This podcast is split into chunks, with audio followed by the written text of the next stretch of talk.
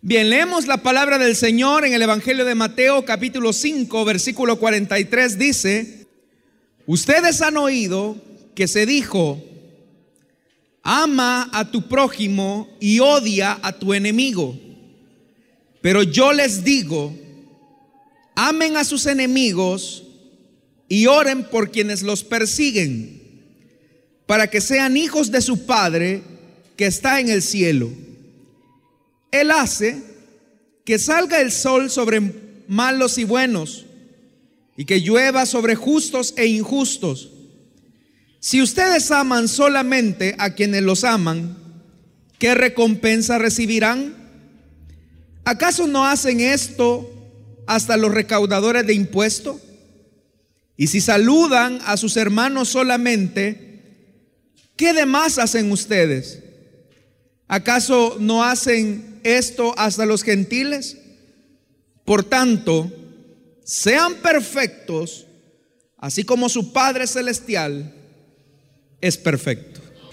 Mientras agonizaba, Carl, soldado de las SS, en la cama de un hospital, al borde de la muerte y desesperado, por la agonía que suponía pasar a la otra vida, con desesperación y locura manda a llamar a Simon Wiesenthal, un judío que había sido rescatado de los campos de concentración.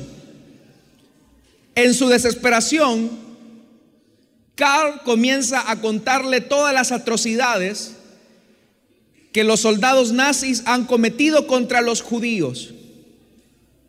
Simón Wiesenthal es consciente que todo lo que le está relatando Carl, el soldado de las SS, es completamente verdad porque él mismo ha perdido a 89 familiares en los campos de concentración. Dentro de todo su relato y de las atrocidades que le comenta, la solicitud inmediata del soldado de las SS, Carl, hacia Simón Wiesenthal es viéndolo a los ojos, tomando su mano y casi moribundo, es, ¿me puedes perdonar? Con un silencio, Simón Wiesenthal suelta la mano de Carl, sale de la habitación y comienza a llorar en el pasillo del hospital. Amados hermanos, Hablar acerca del amor hacia los enemigos y el perdón a quienes nos lastiman es una de las disyuntivas a la que nos deberemos de enfrentar en algún momento de nuestra vida. Por vivir en un mundo lleno de pecado y de maldad, las relaciones humanas están llenas de contrariedades, de dolor, por aquellas personas que a lo mejor deberían de cuidarnos o protegernos y darnos cierta estabilidad emocional, espiritual, cierta estabilidad física a lo mejor. Pero lamentablemente por vivir en un mundo lleno de pecado, las personas que debiesen de protegernos, que debiesen de ampararnos, son las que al final nos lastiman. Pero ¿qué decir de aquellas personas que también no, nos, no las conocemos? ¿Qué decir también de aquellas personas que quizás a lo mejor las hemos visto de lejos o no hemos tenido mayor relación o vinculación con ellos, pero nos han lastimado y nos han herido. ¿Hasta dónde es posible el perdón? ¿Hasta dónde es posible que una persona pueda desbordar la compasión por quien sabe que le ha hecho daño? Mis amados hermanos, esa es una de las grandes disyuntivas, no solamente del mundo contemporáneo, sino también de aquellos que pertenecemos a la fe, aquellos que pertenecemos al Evangelio. Jesús comienza relatando, o comienza más bien dando algunas normativas que distinguirán a aquellas personas que han decidido seguir su camino. La disertación se encuentra en el marco referencial de las bienaventuranzas de Jesús dadas en el monte. Es una nueva forma de vivir la fe y una nueva forma de obedecer a Dios. Anteriormente, los judíos solamente habían concentrado su atención en torno al ritual, al culto y a todo aquello que se vinculaba a la vida religiosa contemporánea de ellos. Pero ahora Jesús viene y viene a devolverle el espíritu con el cual Dios entregó la ley. En el versículo 43 Jesús comienza diciendo, ustedes han oído que se dijo, ama a tu prójimo. Amar a nuestro prójimo, al que nos hace bien, no es algo que pueda ser considerado como algo extraordinario, de hecho que no lo es. Y lo que es más, siguiendo esa línea ordinaria, el pensamiento va más allá y dice, odia a tu enemigo. Jesús está diciendo claramente que las personas guiadas por un sentimiento religioso pueden hacer consecuentemente aquellas cosas que sienten, que experimentan. ¿A qué me refiero con esto? Si alguien recibe amor, naturalmente o consecuentemente ha de experimentar amor hacia quien le otorga el amor. Pero también si alguien detesta u odia a determinada persona, es normal sentir o devolver ese mismo odio y ese mismo rencor y ese mismo malestar hacia la persona que nos ha dañado. Ese es el sentido lógico. En la época de Jesús se les había enseñado que amar era algo que simplemente se podía dar sobre la mediación de lo que la otra persona podía hacer por mí. Si esa persona me amaba, yo lo amaba. Si esa persona me aborrecía, yo lo detestaba. Es decir, es una línea del sentir, es una línea de devolver con acciones y gestos todas aquellas cosas que me han hecho a mí.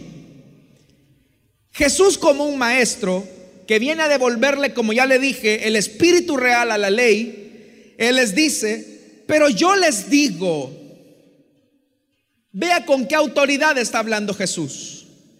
Jesús no tiene necesidad de decir, ustedes han escuchado esto, pero yo he escuchado esto otro de otra parte. No, no, no. Jesús habla con tanta autoridad, con ese yo soy, yo les digo. Es mi palabra la que va a cambiar el destino de sus vidas y que también va a cambiar el destino de quienes les rodean. Por eso es que dice el versículo 44, yo les digo, y comienza con una orden contundente, amén.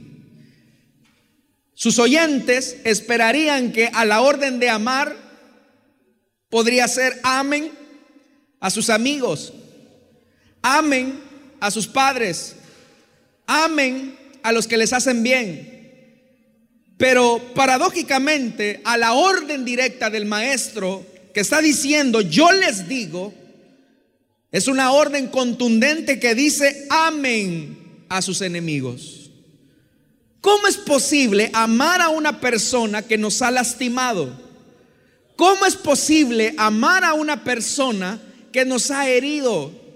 ¿Y cómo es posible también otorgar el perdón a una persona que en reiteradas ocasiones ha pisoteado nuestra dignidad? Jesús comienza con una orden categórica y es, amen a sus enemigos. Pero la cosa no queda ahí solamente, sino que Jesús da la segunda orden. Y la segunda orden es, oren por quienes los persiguen.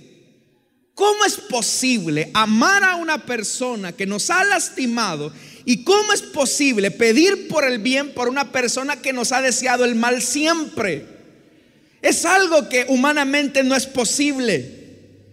En la valoración del mundo, quien ama al que le hace mal es considerado un tonto. Quien le hace bien a una persona que solamente le ha sabido hacer mal es considerado una persona débil.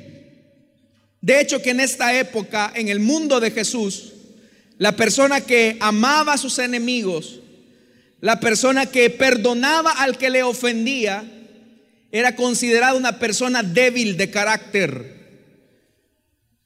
Por el contrario, una persona que se vengaba con poder, una persona que le hacía mal al que le había hecho mal era considerada una persona fuerte.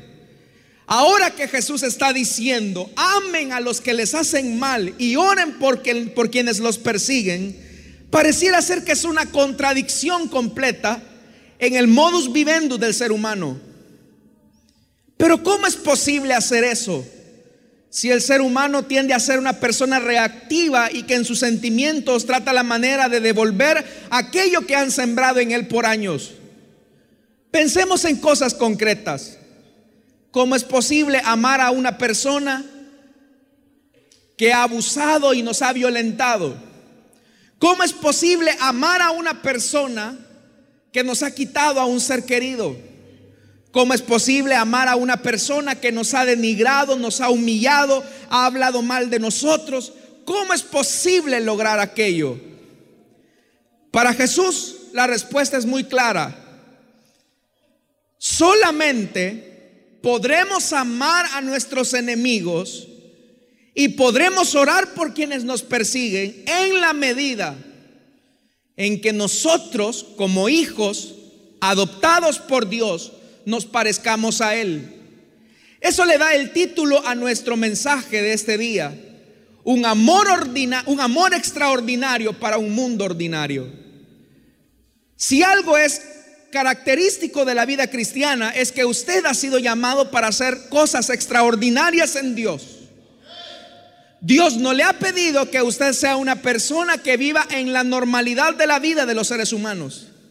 Ya el apóstol Pablo lo decía que nuestra ciudadanía no es de este mundo. Pertenecemos a una ciudadanía celestial. De tal forma que en esta vida simplemente somos peregrinos y pasajeros. Que un día estaremos acá otro día estaremos en la presencia de nuestro Dios en la patria celestial. Por consecuencia, los valores, nuestro sistema de pensamiento debe ser acorde a aquel que nos ha llamado y nos ha adoptado como sus hijos. Jesús dice en el versículo 45 que la forma en que podemos amar a nuestros enemigos, orar por los que nos persiguen, es que nosotros seamos hijos del Padre que está en el cielo. Vea, hermano y hermana, que Dios está elevando el nivel de amor, el nivel de conciencia que aquellos que dicen amarle deben de practicar. Ya le dije, es normal entre seres humanos amar a las personas que nos aman. Es normal entre los seres humanos hacernos favores con aquellas personas que nos han favorecido a nosotros previamente.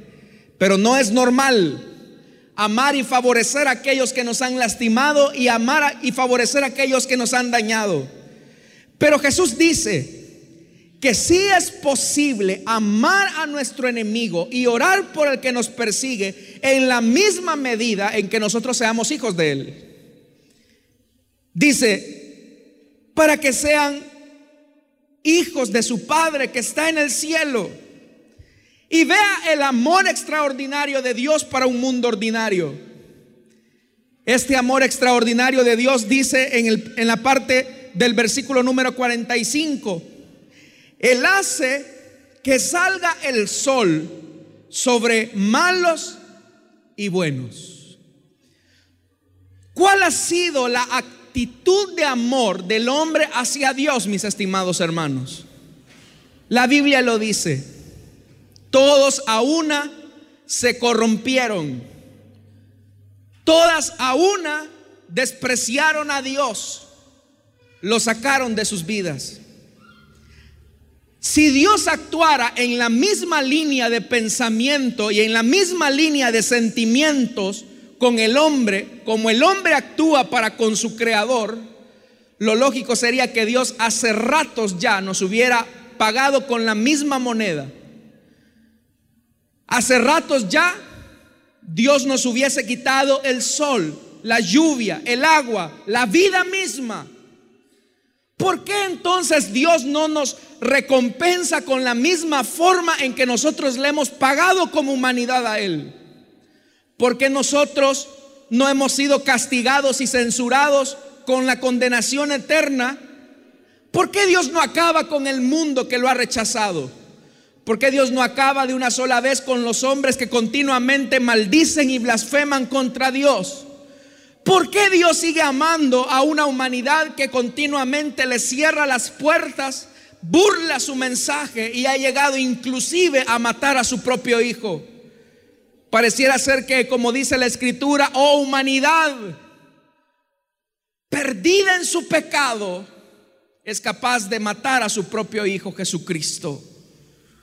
¿Por qué entonces en el momento en que su hijo está siendo clavado en la cruz, burlado, lastimado, lacerado, humillado, por qué razón entonces el Padre no le devuelve a la humanidad? ¿O por qué, el, por qué Dios no le paga al hombre con la misma moneda con la que Él le ha pagado por años? El hombre ha sido un hombre necio que rechazando el amor de Dios continuamente le ha hecho mal a él. Mis amados hermanos, hemos sido nosotros los que hemos transgredido a Dios una y mil veces. Pero entonces, ¿por qué Dios no nos paga con la misma moneda?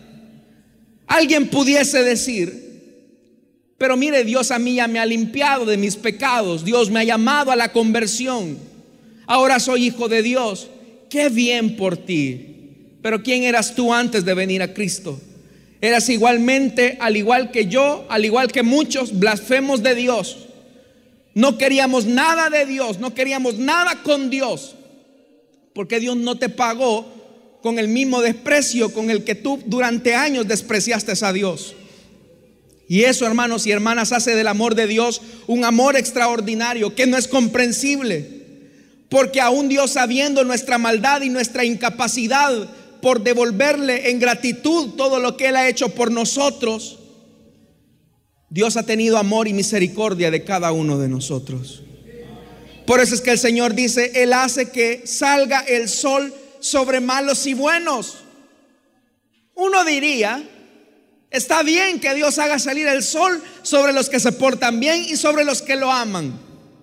Pero que Dios haga salir su sol sobre los malos ¿No es acaso Dios tan bueno que está permitiendo que aquellas personas que le, que le, desobedecen, que lo maldicen, que lo transgreden, que lo ofenden, que lo dañan, ¿no sería bueno apagarles el sol para ellos y con eso producir su muerte? Pero va más allá. Dice que no solamente les da la vida, porque el sol es fuente de vida, sino que también dice el verso 45, y Él hace que llueva sobre justos, personas que procuran la justicia, como también sobre personas injustas. ¿Cómo es posible que un Dios de amor, un Dios de justicia, haga resplandecer su sol sobre aquellas personas que le hacen mal a Él? ¿Cómo es posible que Dios les dé el aliento de vida, les dé la lluvia, aun cuando son personas que continuamente rechazan el mensaje de su palabra. ¿Cómo se explica aquello, hermano y hermana? La única forma en que se puede explicar esto es que el amor de Dios es un amor extraordinario. Y ese amor extraordinario está movido por la misericordia. Cuando entendemos, hermanos y hermanas, esto de la misericordia y la compasión de Dios, entonces Dios nos tiene que interpelar a nosotros que decimos ser sus seguidores. De la misma manera en que yo a ustedes los he amado, ustedes también deben de amar a aquellos que los han aborrecido por tiempos largos. Dice más la escritura, versículo 46. Si ustedes aman solamente a quienes los aman, ¿qué recompensa recibirán? Si ustedes siguen solamente amando a aquellas personas que les han hecho bien, que les han hecho favores, que los han bendecido, Jesús dice, no hay nada extraordinario en eso. Si usted solamente ama a las personas más cercanas a usted, si usted solamente ama a las personas más afines a usted, Jesús dice, no hay nada de extraordinario en eso. No hay nada de extraordinario en eso, mi amigo. ¿Cómo es posible entonces que Dios nos esté interpelando que amemos a los que nos han hecho daño? ¿Es acaso que Dios es un ser tirano, un ser cruel, inconsciente, alguien que no entiende el dolor y el sufrimiento de las personas que nos han herido y nos han lastimado? ¿Es acaso que Dios es una persona que está ajena a nuestro sufrimiento, ajena a nuestro dolor? Cualquiera pudiese reclamar eso a Dios. Cualquiera le pudiese decir a Dios, Dios no me pidas que ame al que ha abusado sexualmente de mí por años. Dios no me pidas que ame a una persona que continuamente me ha humillado, me ha pisoteado, ha hecho trapos mi dignidad. No me pidas que ame a esa persona. Otros dirían, Dios no me pidas que ame a un padre que nunca estuvo conmigo. Dios no me pidas que ame a un esposo que continuamente ha andado entregando su amor a mil mujeres en el camino y me ha dejado a mí como plato de segunda mesa. ¿Por qué eres inconsciente? Porque es que la demanda de Dios es tan exigente que llega al punto de decirte, ama a los que te hacen mal, ama a los que te han aborrecido ama a los que te han maldecido. ¿Por qué Dios nos pide esa exigencia? ¿Por qué es que Dios nos está pidiendo eso? Y vuelvo y repito, alguien pudiese catalogar a Dios de inconsciente. ¿Es que acaso Dios no vio mi sufrimiento cuando abusaron de mí? ¿Es que acaso Dios no vio mis lágrimas derramadas en el suelo? cuando ya no estuvo ese ser querido? ¿Es que acaso Dios no estuvo ahí cuando me humillaron en el trabajo? Cuando me hicieron ver poca cosa. Y ahora Dios viene y me dice, ámalos.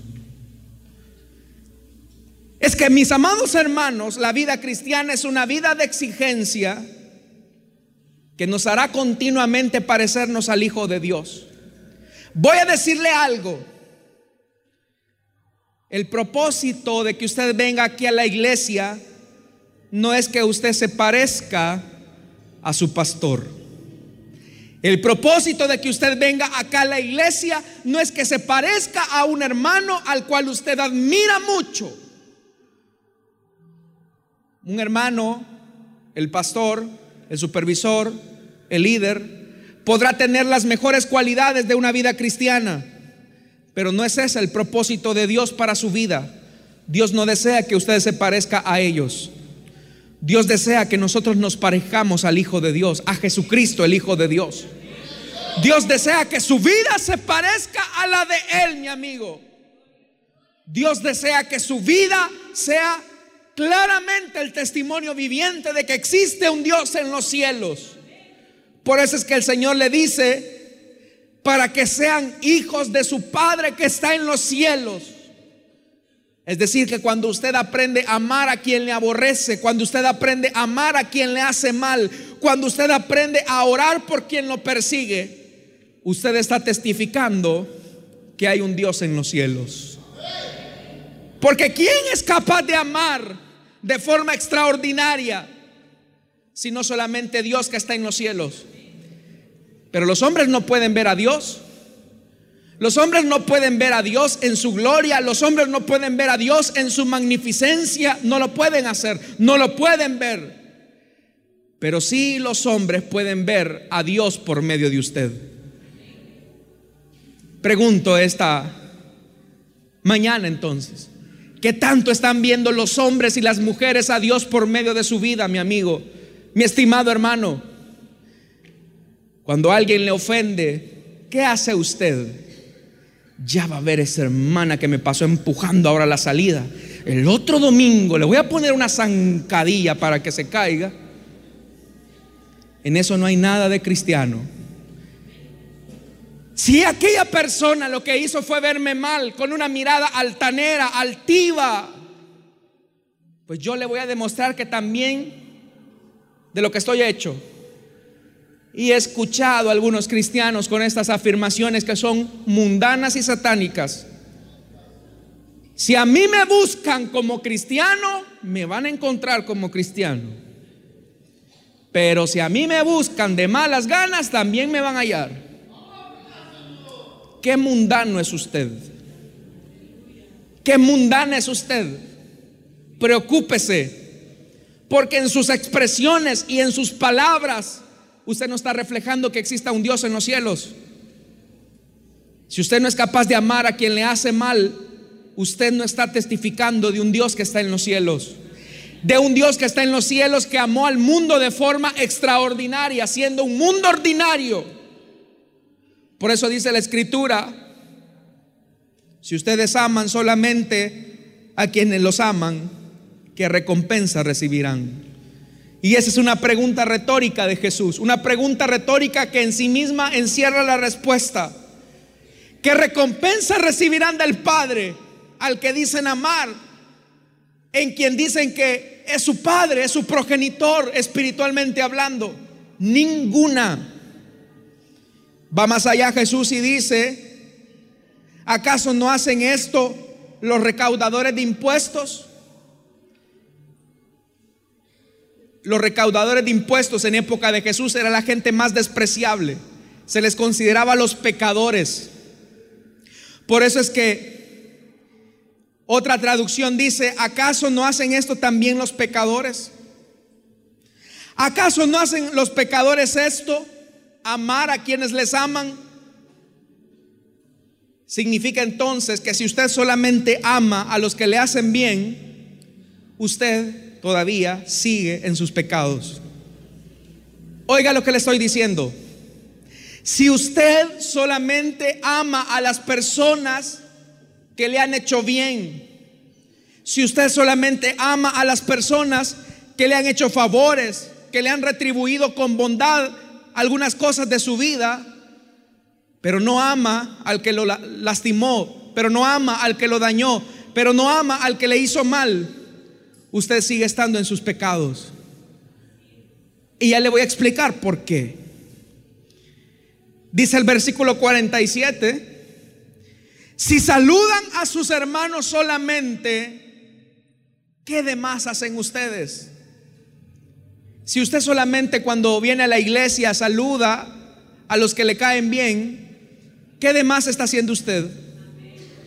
Si usted solamente dice, me voy a sentar acá en este bloque de porque del otro bloque se sienta la fulana y yo no me llevo con ella, me cae mal. Yo he visto cristianos, cristianos devotos acá, cristianos devotos acá, que cuando alguien se sienta a su lado y es una persona con la que tiene diferencias, se levanta y se va a otro lugar. Hay varios acá. Espero que no hayan de esos en este culto, sino que sean los que nos están escuchando por la radio. Si usted solamente saluda a los que lo saludan, ¿qué demás hacen? Dijo Jesús.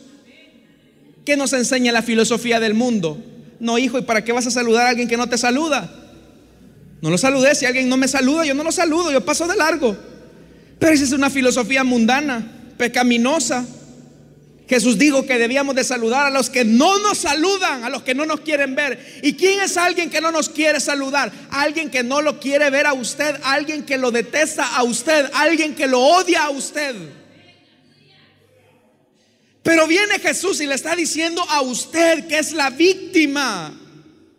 Jesús le está diciendo a usted que es el agraviado, que es el ofendido. Salúdalo. Pero ¿cómo voy a saludar a esta persona que continuamente me hace daño? Esto va para algunos de ustedes esta mañana, estimados hermanos. Oigan, oigan hermanos y hermanas. Oigan, muchos de ustedes esta mañana, al finalizar este mensaje, deberán de tomar el teléfono y llamar a esa persona que los ha lastimado, que los ha dañado para saludar y preguntar, oye fulano, ¿cómo estás? Es que esa es la lógica del amor extraordinario de Dios. Y le devuelvo a usted la pregunta que es creyente. ¿Era acaso usted el que andaba buscando a Dios cuando andaba en sus delitos y pecados? ¿Era acaso usted el que andaba detrás de Dios para demostrarle su amor, para demostrarle su comprensión, para decirle, Señor, te quiero amar, te quiero servir? No. ¿Quién buscó a quién? Fue Dios quien lo buscó a usted. Fue Dios quien lo buscó a usted aun cuando usted lo rechazaba. Fue Dios el que la buscó a usted, hermana, aún cuando se burlaba de los creyentes. Pero Dios continuamente le iba a buscar, continuamente le iba a saludar. Le saludaba con un bello sol en la mañana que le decía, te amo.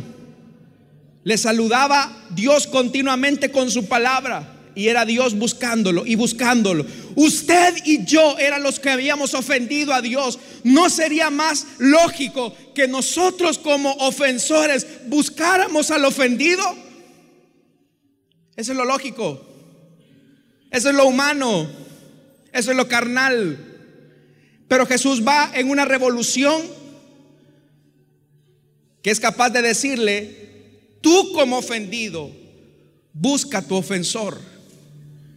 Vuelvo y repito, muchos de ustedes al finalizar este servicio de las 8 de la mañana, si son siervos de Dios, hijos de Dios, que van a testificar del amor extraordinario de Dios para un mundo ordinario, deberán de buscar a sus ofensores esta mañana. ¿Y cómo va a ser posible eso? Dice más Jesús, si saludan solamente a sus hermanos, ¿qué demás hacen ustedes? ¿Acaso no hacen esto los gentiles a quienes ustedes también desprecian? A veces, hermanos y hermanas, también en el mundo, usted se ha fijado que las personas solamente se saludan entre las personas que son afines. Yo le digo esta mañana a usted, a veces como que es más fácil saludar a los hermanos de nuestra iglesia. Y a veces pensamos que el mundo, la iglesia, la iglesia verdadera solamente somos nosotros. Pero a veces cuando nos encontramos con hermanos de otras congregaciones, pasamos así. No lo vi. Sabemos que son cristianos, van con una Biblia. ¿Por qué no lo saluda y le dice, hermano, Dios le bendiga? Yo no lo conozco a usted, pero yo sé que usted es mi hermano en Cristo porque hemos sido lavados con la misma sangre. Quiero decirle, amado hermano y hermana, y le tengo una noticia. En el cielo no habrán denominaciones. Allá en la presencia del Señor no habrá un cielo para los de Elim, no habrá un cielo para asambleas de Dios, no habrá un cielo para bautistas, no habrá un cielo para misión centroamericana. En el cielo solamente estará la iglesia del Señor, los lavados con la sangre del Cordero, aquellos que han sido adoptados como hijos de Dios. Así que ya es hora, mi estimado, que se aprenda a llevar bien con sus hermanos en Cristo. Lime sus asperezas. Si hay algo que debemos de señalar, si hay algo en lo que nos sentimos ofendidos, Oiga, es usted el, ofendido, el que tiene que buscar a su ofensor. ¿No me cree? Se lo voy a demostrar con la escritura misma. Mateo capítulo 18, versículo número 15 dice, si tu hermano peca contra ti, espera que venga. Espera que se venga arrastrado y humillado delante de ti. ¿Dice eso Jesús? Los evangélicos nos llenamos la boca diciendo que la palabra de Dios es nuestra norma de fe y de conducta. ¿Es así o no es así? ¿Para cuántos la Biblia es su regla, es su norma de fe y de conducta? Uy, la palabra está llegando. Pero es mi deber como su pastor, hermanos y hermanas, predicarles todo el consejo de la palabra de Dios. Si tu hermano peca contra ti, ve y divúlgalo en el Facebook. Qué barbaridad que en la iglesia hay tantos hipócritas. Estado, me siento defraudado. Y vienen otros religiosos que le comienzan a comentar, sí, tantos hipócritas en la iglesia.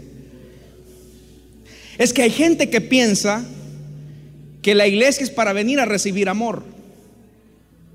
Es que hay gente que piensa que la iglesia es para que lo atiendan bien a usted. Pero la iglesia, hermano y hermana, no es para que a usted le den amor. La iglesia es para que usted, siendo hijo del Padre que está en los cielos, dé amor al necesitado. Si usted sabe que en su célula hay falta de amor y usted dice, no me gusta este grupo celular porque la verdad de las cosas es que aquí no hay amor, no hay comprensión. Cuando yo estoy enfermo, el líder ni me viene a ver. Cuando yo estoy enfermo, el pastor ni se acerca. ¿Por qué usted, cuando se da cuenta de que alguien está mal, por qué no es usted el que va a buscar al que está herido, al que está enfermo? Vuelvo y repito, ¿quién buscó a quién? ¿No fue acaso el ofendido Dios? ¿No fue acaso el ofendido el que nos amó, el que fue a buscar al ofensor que fue usted y que fui yo? Hay personas que viven en continua depresión y frustración en la vida. ¿Sabe algo? Pareciera ser que los cristianos muchas veces nos hemos llenado de mucho egoísmo porque pensamos que el mundo debe de girar a nuestro alrededor. Pero yo le invitaría, hermano y hermana, a que se tomara el tiempo por un momento y fuera a ver, por ejemplo, cómo están muchos niños en los hospitales muriendo. Me gustaría, hermano y hermana, que usted fuera a ver las casas de muchos de sus hermanos en Cristo que este día no tienen algo para comer. Me gustaría, hermano y hermana, que usted fuera a la casa de muchos niños que no tienen padre y ahí usted se daría cuenta que la vida entonces no gira solamente alrededor de usted. Que Dios no la ha llamado a su evangelio para que usted viva en su satisfacción, en lo que le hace bien a usted. ¿Sabe cuál es el problema de nosotros como cristianos? Es que hemos individualizado mucho nuestra fe. Mi Señor, mi comunión, la presencia de mi Dios pero Dios no te llamó a ti, estimado hermano, estimada hermana, para que vivas ensimismado en ti mismo. Dios te llamó a ti para que el amor extraordinario de Dios sea visible a los hombres en medio de un mundo ordinario. Y dice Jesús, si tu hermano peca contra ti, ve a solas. Porque tu intención no es humillar a la persona. Porque tu intención es hacer un show. Si tu hermano peca contra ti, ve a solas y hazle ver su falta. ¿Quién está diciendo esto, hermanos y hermanas? ¿Quién lo está diciendo? Jesucristo, el Hijo de Dios. Y le pregunto yo a usted, ¿Jesucristo es su Señor? Y vamos más. Regresemos a Mateo. Versículo 48. Mire la exigencia de Jesucristo. Verso 48. Por tanto, sean perfectos, así como su Padre Celestial es perfecto. El amor de Dios es un amor perfecto porque es un amor extraordinario. Hay personas que dicen esa persona no es digna del perdón de Dios. ¿Y quién lo ha puesto a usted como juez? ¿Quién lo ha puesto a usted como juez que va a dirimir si algo es correcto o es incorrecto? A veces, mis estimados hermanos, somos tan crueles. Somos muy crueles con las personas. Quiero decirle algo. Las personas de allá afuera tienen defectos y virtudes. Sus hijos tienen defectos y virtudes. Su esposo, su esposa tiene defectos y virtudes. Tienen errores.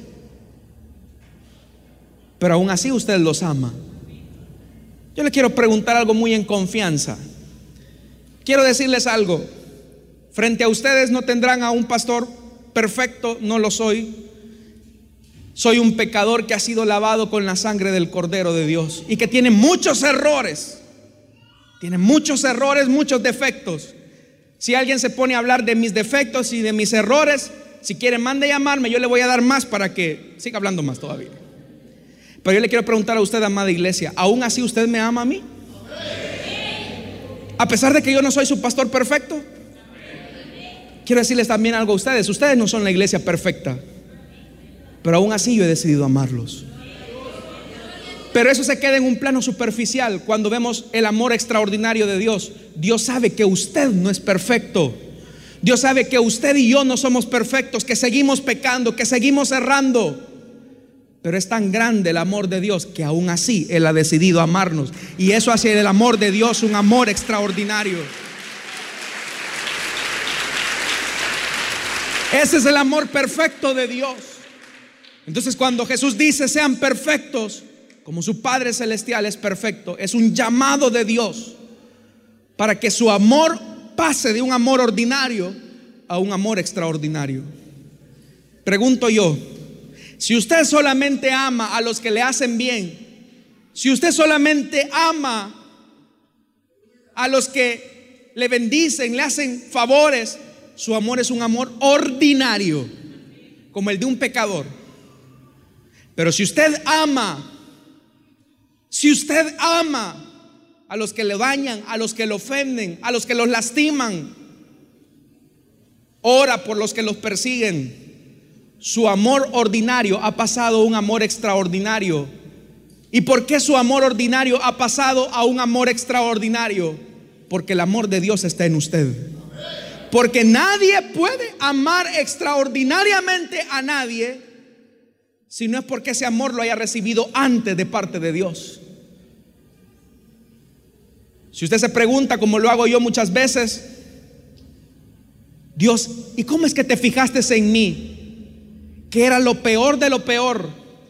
Que aún siendo llamado tu hijo, te he fallado muchas veces. ¿Cómo es que me sigues amando? Y eso solamente se explica por el amor extraordinario de Dios. Sabe, tanto lo amó el Señor a usted, hermano y hermana, que entregó lo que más amaba entregó a su Hijo Jesucristo. El amor extraordinario nace de un corazón que ha sido lleno del amor de Dios extraordinariamente. Termino con esto. Usted sabe que antes de la predicación cantamos ese corito que dice, bienvenido a esta iglesia que te ama. Un, coro tradicional de esta congregación. En la iglesia de San Salvador se, cantó ese corito. Y estaba un hermano cantando ese corito, bienvenido a esta iglesia que te ama, a esta iglesia de Cristo Jesús.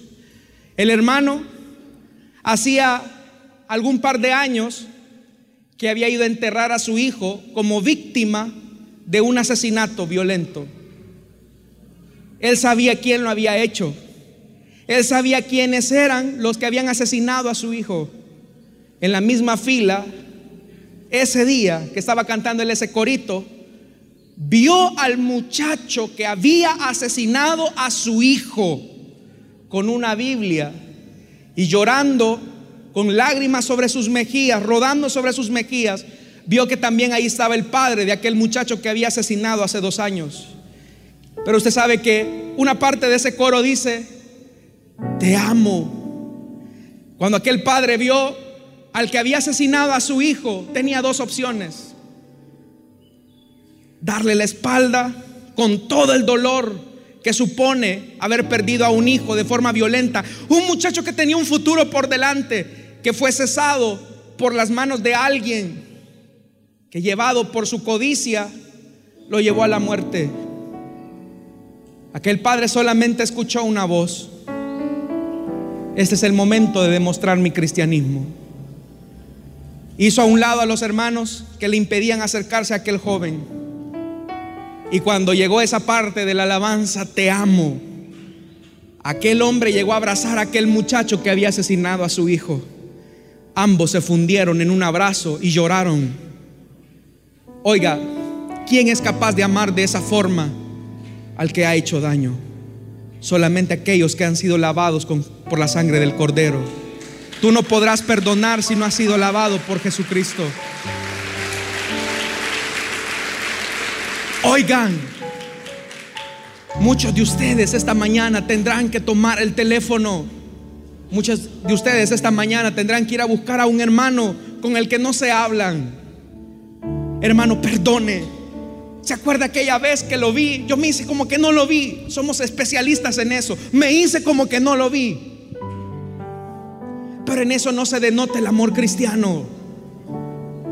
Si es momento, hermanos y hermanas, en que debemos de parecernos a nuestro Padre, es que el amor extraordinario de nuestro Dios se desborde extraordinariamente para personas ordinarias que no nos han amado. Este es el momento entonces para que reflexione. Cierre sus ojos esta mañana.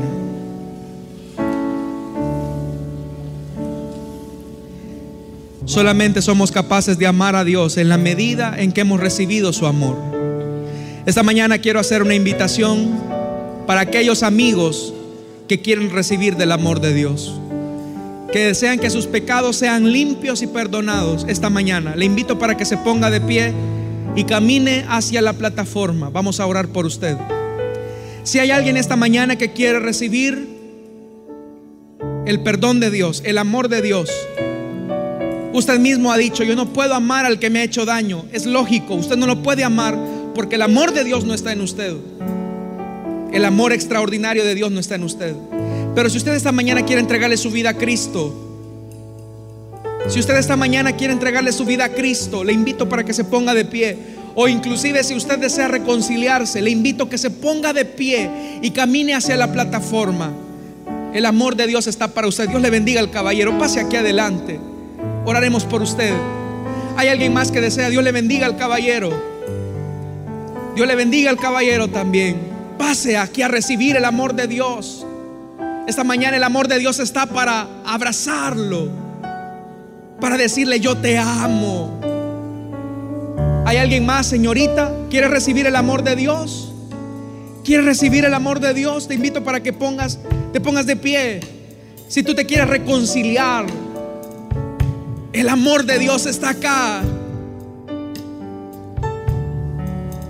Tú no vas a poder perdonar si no has sido perdonado antes. ¿Por qué no recibes el perdón de Jesucristo? Vamos, levántate, ponte de pie. Sé que aquí hay más vidas esta mañana. Hay alguien más que desea entregarle su vida a Cristo. Allá atrás, estimada mujer. Estimada mujer, ¿vas a seguir que el dolor te siga lastimando? ¿O vas a permitir que Jesucristo sane tus heridas?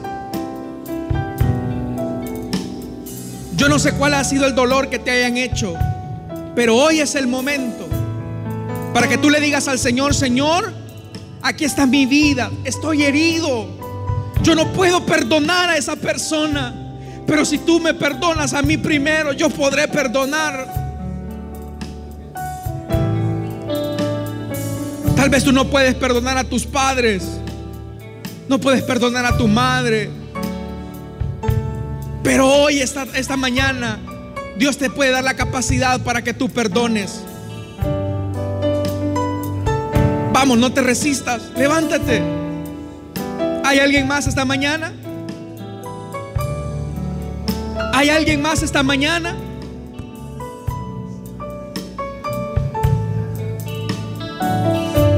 Señorita, levántate. Cristo está aquí. Joven, recibe el perdón de Dios. ¿Por qué te vas a quedar llorando ahí en tu silla? ¿Por qué te vas a quedar ahí hiriéndote? Hay una vida más acá esta mañana. ¿Te vas a ir sin el perdón de Dios?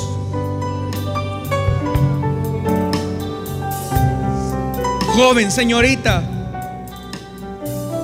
¿hay alguien más? El amor de Dios te está diciendo, ven. ¿Por qué te vas a herir? No tengas pena del que dirán. Que te importe lo que Cristo piense de ti. Vamos, estás luchando ahí en tu silla. Yo sé que estás luchando en tu asiento.